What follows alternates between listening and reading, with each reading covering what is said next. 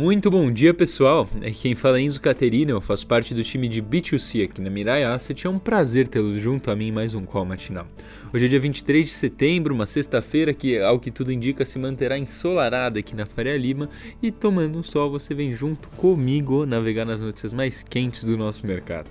Vamos falar um pouquinho sobre a bolsa de ontem, que foi impulsionada pelo bom desempenho das commodities. O Ibovespa fechou em alta de 1,90% aos 114.070 pontos com volume de 29,6 bilhões de reais.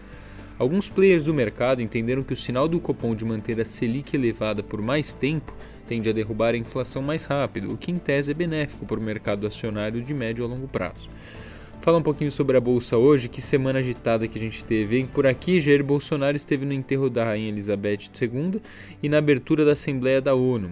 Ambos os eventos foram usados para discursos políticos. Mesmo assim, as pesquisas de intenção de voto não se alteraram, com o Lula ainda em folgada vantagem. Possibilidade de definição da eleição no primeiro turno é, é uma realidade, está na mesa. No fronte de combate à inflação, foram várias as reuniões das autoridades monetárias. No Brasil, optou-se pela manutenção da taxa Selic em 3,75%, como era consenso, mas reforçando de manter em patamar elevado por longo período. Mais provável é que os cortes da Selic comecem em maio de 2023, quando o foco da política monetária terá se movido para 2024. Nos Estados Unidos, Jerome Powell elevou o juro em 0,75 pontos percentuais a 3,25%. Especulações são de que a taxa terminal pode ir até 5% nas próximas reuniões. É importante observar no mercado de hipotecas um importante parâmetro onde a taxa é negociada em torno de 6%. Hoje a gente vai ter discurso do Jerome Powell.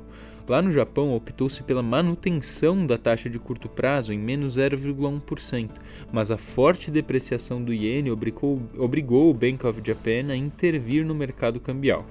No Reino Unido, o Bank of England elevou a taxa básica pela sétima vez em meio ponto percentual, agora 2,25%. Na África do Sul, o Banco Central elevou a taxa básica em 0,75%, ficando 6,25% no total, e na Turquia, também na contramão da tendência global, foi cortado o juro em um ponto percentual, de 13 para 12. Por lá, Erdogan intervém abertamente no Banco Central, mesmo com a inflação anual a 80% em agosto, que é a mais elevada desde 1998. Piorando ainda mais, a guerra com a Ucrânia ingressa agora em um novo estágio, um novo e perigoso estágio, não, um capítulo novo.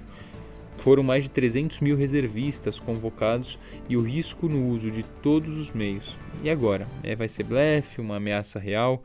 Na agenda do dia, sai a prévia do IPCS e o Banco Central promove leilão de linha de até 2 bilhões de dólares, possivelmente para atender alguma demanda específica do mercado ou eventual disfunção no câmbio.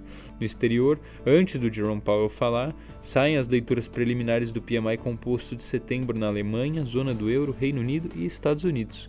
Por fim, os dados da Baker Hughes acabam sendo divulgados à tarde. Pessoal, esse foi o nosso call matinal. Estimo a todos um excelente final de semana. Tenham excelentes negócios na sexta-feira e um bom descanso nos, nos dois dias que agora seguem, sábado e domingo. Um grande abraço. Tchau, tchau.